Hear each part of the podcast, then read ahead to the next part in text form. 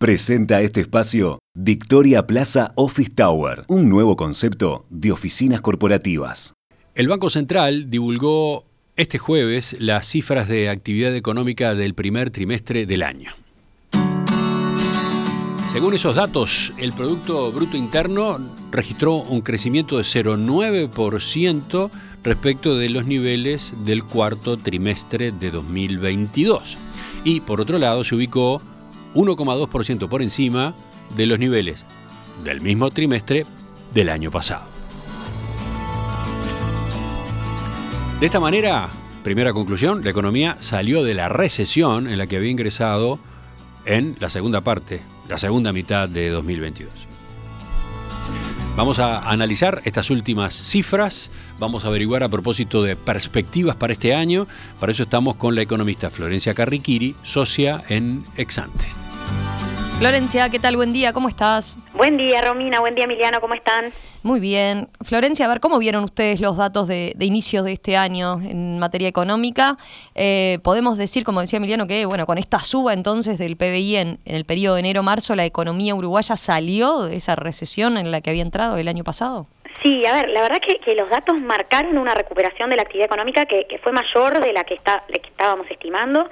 Y, y, bueno, y efectivamente confirman de esta manera que, en el comienzo del año la economía salió de la recesión en la que había ingresado en, en, en la segunda mitad de, del año pasado. Como, como mencionaba Emiliano, eh, después de las bajas del tercer y del cuarto trimestre de 2022, el PBI creció 0,9% en enero-marzo en, lo que es la comparación desestacionalizada frente a octubre y se ubicó de esa manera 1,2% por encima entonces de, de los niveles de un año atrás, es decir, en la comparación con enero-marzo de, de 2022.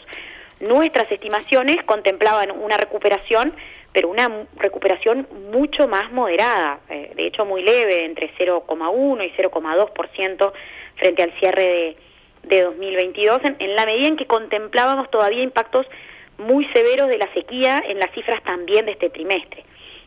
Eh, ¿Qué mostraron, si te parece, vayamos a eso, ¿no? ¿Qué mostraron por las, las estadísticas, los datos por sector de actividad?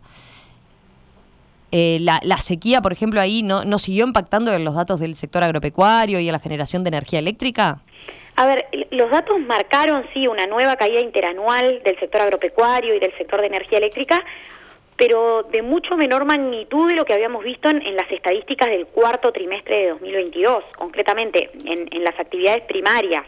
La caída interanual en enero-marzo es poco mayor al 4%, mientras que había sido mayor al 21% en octubre-diciembre, uh -huh. y a nivel del sector de energía eléctrica, gas y agua, eh, el descenso interanual es de solo 0,7%, frente a una baja eh, de casi 6% interanual en el cuarto trimestre de, de 2022. Esto implica que, al menos a nivel de las estadísticas, el impacto más fuerte de la sequía está incorporado en el cuarto trimestre del año pasado, ¿no? De hecho, nuestras estimaciones eh, desestacionalizadas, elaboradas a partir de estos datos, marcan que justamente el piso de la actividad en, ambos sectores habría estado al cierre de, de 2022. En el resto de los sectores, eh, más allá de, de este de este efecto en, en, agro y en energía, la verdad es que la tónica en cualquier caso fue de, de crecimiento y de un crecimiento bastante generalizado en, en, lo que es la comparación con los niveles de, de un año atrás y también en lo que son las, las señales desestacionalizadas frente al cierre del año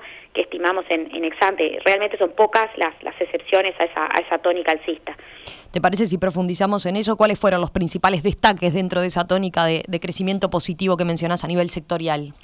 Bueno, en particular eh, sobre, sobresalieron o, o, vale destacar, digamos, por, por lo que es su incidencia positiva, eh, el agregado comercio, alojamiento y suministro de comidas y bebidas y el, el de transporte, almacenamiento, servicios de información y, y comunicaciones, ¿no? En, en, el primer caso, en el comercio, el crecimiento fue de 3,4% frente a enero-marzo de 2022, eh, en un marco en donde la temporada de verano, como ya hemos conversado otras veces, fue muy superior a la, a la del año pasado y, y, bueno, y en el segundo caso, en el caso del transporte, almacenamiento, información y comunicación, la suba fue de más de 5% en esa misma comparación con el inicio de, del año pasado. ¿no? El, informe del banco destaca así que, que la contribución de los servicios de información y comunicaciones fue muy importante, pero también señala que el transporte de pasajeros tuvo un buen desempeño en el trimestre, de nuevo asociado a, a esta reactivación del turismo en, en el último verano.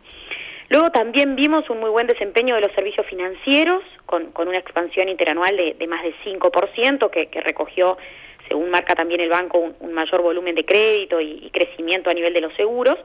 Y finalmente, el, último destaque quizás es el sector de la construcción, que, que, se mantuvo más firme de lo que, de lo que preveíamos, con, con un crecimiento interanual de más de 3%, eh, apoyado en este caso en un dinamismo eh, sostenido de la construcción residencial y, de líneas de energía eléctrica y comunicaciones, que más que compensó, digamos, la caída en el ritmo de, las obras en torno al proyecto de, UPM. Bien, Florencia. Eh, ¿Y qué pasó a nivel de los componentes de la demanda? Como se suele decir, a ver, acá hablamos de exportaciones, inversión, consumo. Bueno, a ver, del lado de la demanda o desde el enfoque del gasto, eh, sobresalió el impulso de las exportaciones. Eh, las exportaciones crecieron 14% frente a enero-marzo de 2022. En eso una contribución clave de los servicios, ¿no? El, turismo en particular, como decíamos antes, pero también, según el informe del banco, los servicios de tecnología de información y otros servicios profesionales y, empresas que, están mostrando un muy buen eh, dinamismo. De hecho, este dinamismo de los servicios justamente compensó que a nivel de bienes vimos una caída en, las exportaciones al comienzo de, este año. Luego la, inversión bruta fija también creció 2,3% en la comparación con el inicio de, 2022 eh, y en nuestra estimación desestacionalizada aumentó también en torno del 2% frente a los niveles de cierre de del año pasado, mostrando entonces una, una mayor firmeza también de lo que teníamos estimado. El, el, informe del banco destaca en este caso que, que, estamos viendo mucho dinamismo, como decíamos, a nivel de la inversión en construcción residencial y en, y en algunas otras infraestructuras, y, eso logró compensar como como advertíamos antes, esa, esa menor intensidad en lo que son las inversiones en, en torno al proyecto de, de UPM. Y finalmente, a nivel de lo que es el consumo, eh, del consumo privado en particular, en, este primer trimestre de 2023 vimos una expansión modesta respecto de, lo que había sido el, el, final de, de, 2022, pero que dejó un crecimiento interanual algo mayor al, al 2,5%. Como comentamos cuando analizamos los datos de, de trimestres anteriores, el informe del banco vuelve a mencionar esta vez que, que ese mayor consumo eh, está recogiendo una contribución relevante del mayor gasto en viajes, sobre todo hacia Argentina, aunque también un, mayor consumo interno a nivel de, algunos rubros como, como la vestimenta y el calzado en particular. Bien. Florencia, a partir de este análisis entonces, eh, ¿cómo quedan las proyecciones de actividad económica para, para este año? ¿Qué están previendo y, manejando ustedes en Exante, por ejemplo, para, para este 2023? A ver, en, en, Exante para este año veníamos estimando una suba realmente muy, muy modesta del PBI en el eje del 1% promedio anual. Eh, después de conocer estas cifras que recién veníamos analizando, quizás incorporemos alguna revisión al alza en, la medida que fueron mejores de lo esperado, pero en lo sustantivo seguimos pensando que, este año va a ser un año de, de, crecimiento relativamente acotado, ¿no? Como ya hemos comentado otras veces, tuvimos una zafra de verano extraordinariamente mala, estamos además en un contexto de competitividad externa muy negativo, eso ya se está haciendo sentir en las exportaciones de, los últimos meses, y si bien vamos a ver un impulso a nivel de la celulosa, por lo que es la nueva planta que entró recientemente en funcionamiento, también estamos viendo más exportaciones de servicios, nos parece que, eso no va a alcanzar para compensar en su totalidad, digamos, la, caída de las ventas al exterior de soja y, de algunos otros rubros clave como la carne, donde, donde las ventas al exterior están cayendo significativamente desde, los niveles récord del año pasado.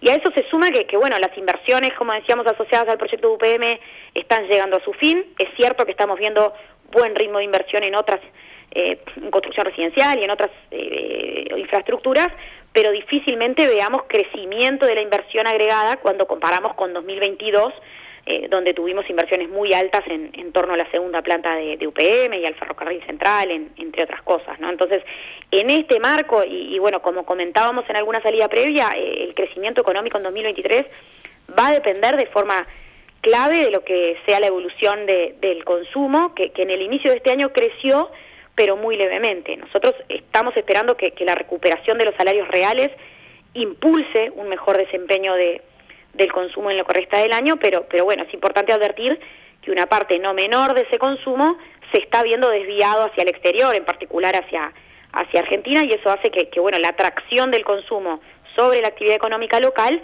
se vea muy menguada, ¿no? Porque una parte no menor de ese mayor gasto de los hogares está teniendo como contrapartida, digamos, más importaciones de tanto de bienes como, como de, servicios. En, en, definitiva, Romina, si bien esperamos, esperaremos a, terminar de incorporar toda esta información para actualizar pronósticos, a priori mantenemos una expectativa, como decía, de, crecimiento pobre en general en, en este 2023. Florencia, gracias, gracias por este análisis a partir de la información que, se conoció ayer sobre el desempeño de la economía uruguaya en el primer trimestre de este 2023. Volvemos a conversar con ustedes la semana que viene. Un abrazo y buen fin de. Buen fin de semana para ustedes. Chau, chau. Chau, chau. En perspectiva, más que un programa, más que una radio.